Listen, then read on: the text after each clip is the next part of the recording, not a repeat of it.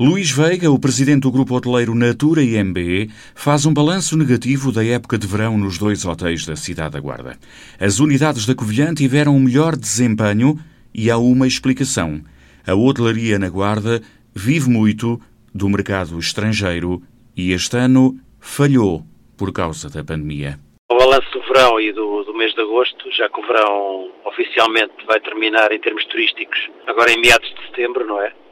Uh, é um balanço negativo, porque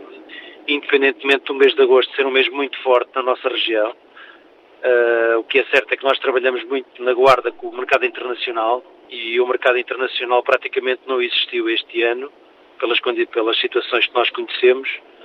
nomeadamente uh, o segmento do mercado judaico para nós é muito importante e que para a guarda tem uma relevância enorme portanto, acabou por ser uh, um verão completamente diferente dos anteriores, uh, em que mantivemos o Vanguarda sempre aberto e o Lusitânia abriu em 1 de julho, mas uh, sempre com uma, uma ocupação relativamente baixa e de cerca de metade do ano anterior. Números que não surpreenderam, dadas as circunstâncias. Já era expectável que isso acontecesse está dentro daquilo que nós esperávamos, face à limitação que houve do, do, dos voos eh, por parte dos nossos principais mercados emissores, nomeadamente eh, Israel, eh, Brasil e Estados Unidos. E portanto já estávamos a contar com essa, com essa situação,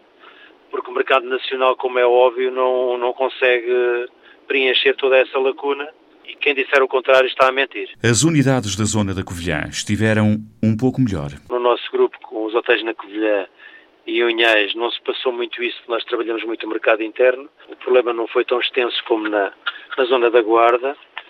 mas as nossas expectativas foi, foi que se mantenha este regime uh, face também a inconsistência sobre os dados, sobre o que vai acontecer no futuro, no futuro próximo. Portanto, a, a expectativa é que se mantenha este regime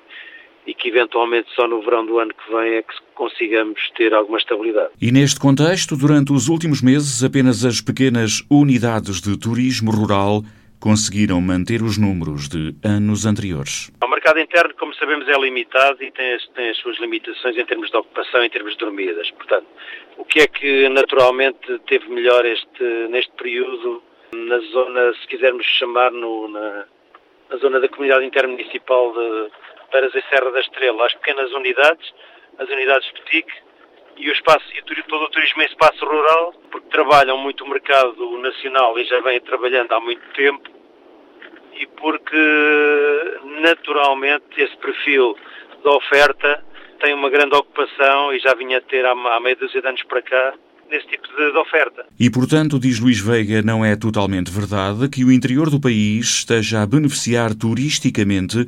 com o problema da pandemia? Não há nada de novo relativamente àquilo que se diz. Politicamente, para quem quer eh, motivações políticas, é muito fácil dizer que o interior está a beneficiar, é totalmente mentira. O interior, no que é turismo em espaço rural, está a ter os mesmos dados e os mesmos números que sempre teve no mês de agosto, que é de ter uma ocupação elevada, perto dos 90%. Uh, tudo o resto uh, praticamente sofreu, sofreu bastante com esta com a pandemia, como é óbvio. Na cidade aguarda o adiamento da Feira Ibérica de Turismo e não só, também outros eventos na região contribuíram para a quebra de ocupação nos hotéis da cidade. A nossa Feira Ibérica de Turismo, só o facto dela não ter eh,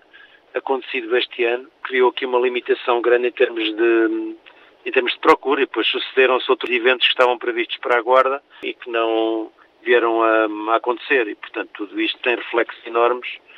tudo isto é transversal em termos turísticos e portanto esse contributo desaparece, é sempre uma motivação extra para o turismo funcionar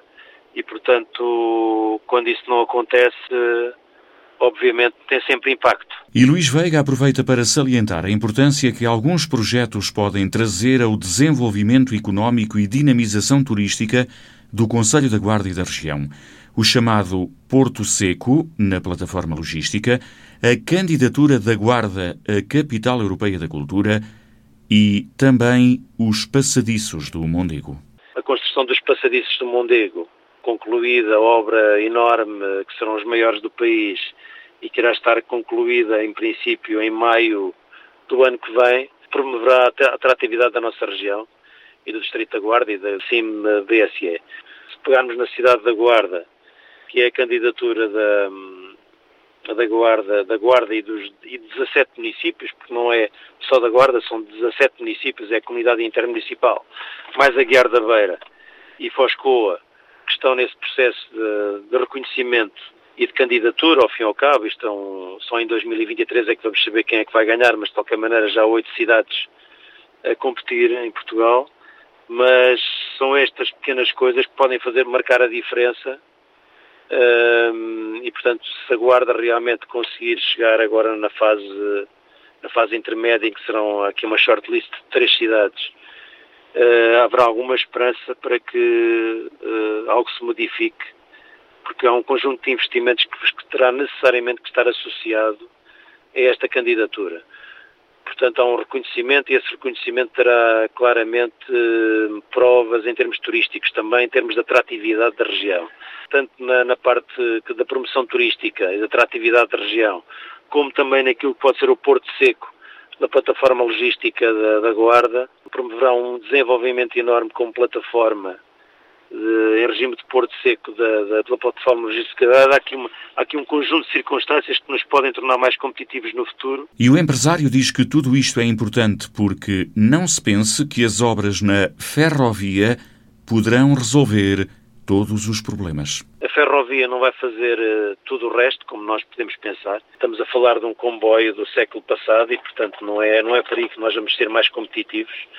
numa altura em que já em que estão-se a desenvolver comboios que fazem 600 km a hora, nós não vamos, nós vamos continuar a brincar à ferrovia e, portanto, não podemos pensar que a ferrovia nos vai salvar e nos vai tornar mais competitivos. Aliás, nem sequer há uma estratégia para a ferrovia em Portugal. Neste momento, nós desconhecemos que estratégia que existe, que ela não existe.